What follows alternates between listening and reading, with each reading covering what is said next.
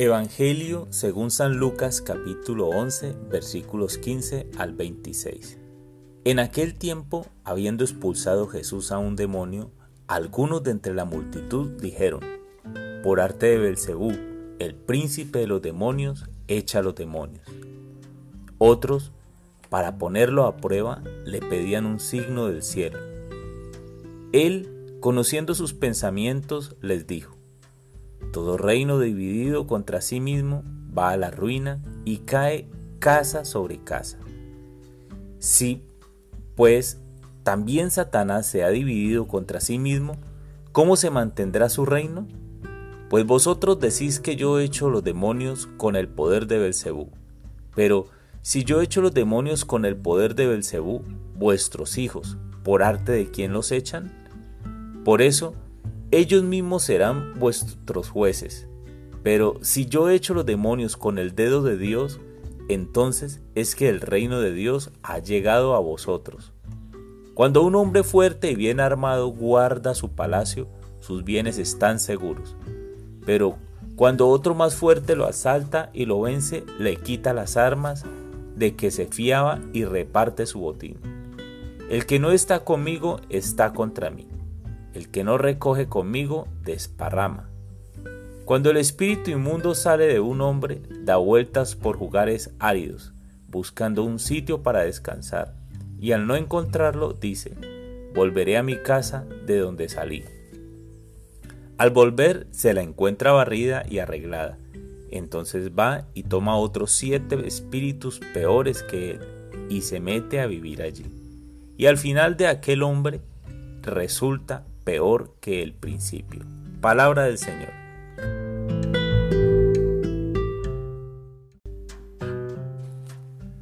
Señor Jesús, no ha sido fácil salir del pecado, pero en este día quiero pedirte una vez más que me perdones por mis pecados.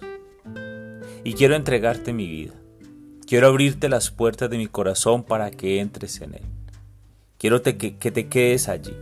Quiero que tú seas el que habite mi vida. Quiero, Señor, que como dice la palabra, somos templos del Espíritu Santo.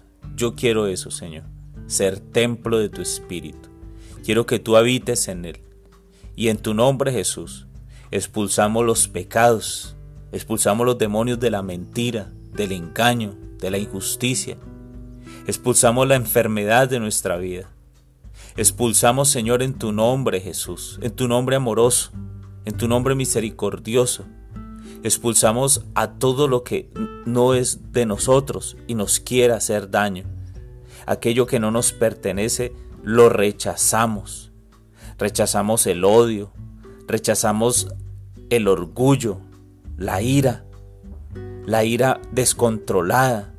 Rechazamos y expulsamos en el nombre amoroso tuyo, Jesús todo pecado de maldad, la pornografía. Expulsamos en tu nombre el alcohol, expulsamos los vicios, expulsamos la pereza. En tu nombre Jesús, expulsamos la mentira, el chisme de nuestra vida. Y te entregamos nuestro corazón, porque quiero, Señor, ser tuyo. Amén.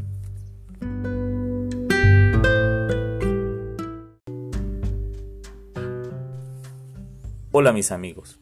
En esta ocasión el evangelista nos cuenta cómo Jesús había expulsado un demonio de un hombre, pero fue cuestionado. Para algunos era imposible que un hombre como él pudiese hacer tales obras. La respuesta de Jesús es contundente. El que él no viene de parte de Belcebú, el señor de las tinieblas. Más bien, sus obras son un signo de que el reino de Dios está entre ellos.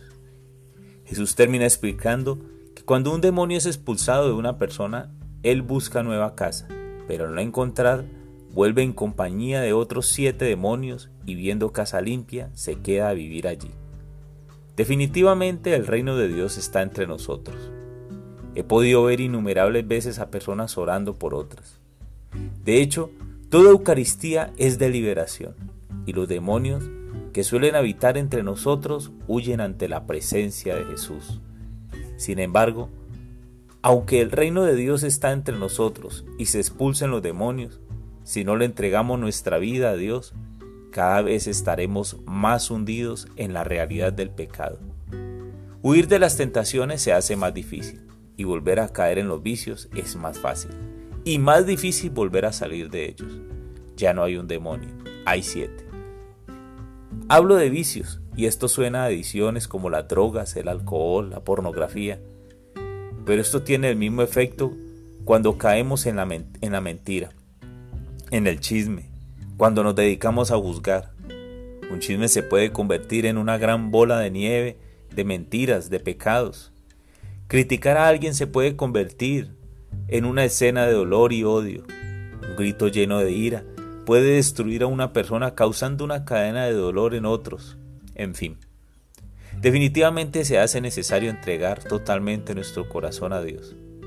De esta manera, enfrentaremos y expulsaremos definitivamente los demonios que nos han perseguido durante años, causándonos daño a nosotros y a los que más nos están rodeando, es decir, los que amamos, nuestra familia, nuestros amigos.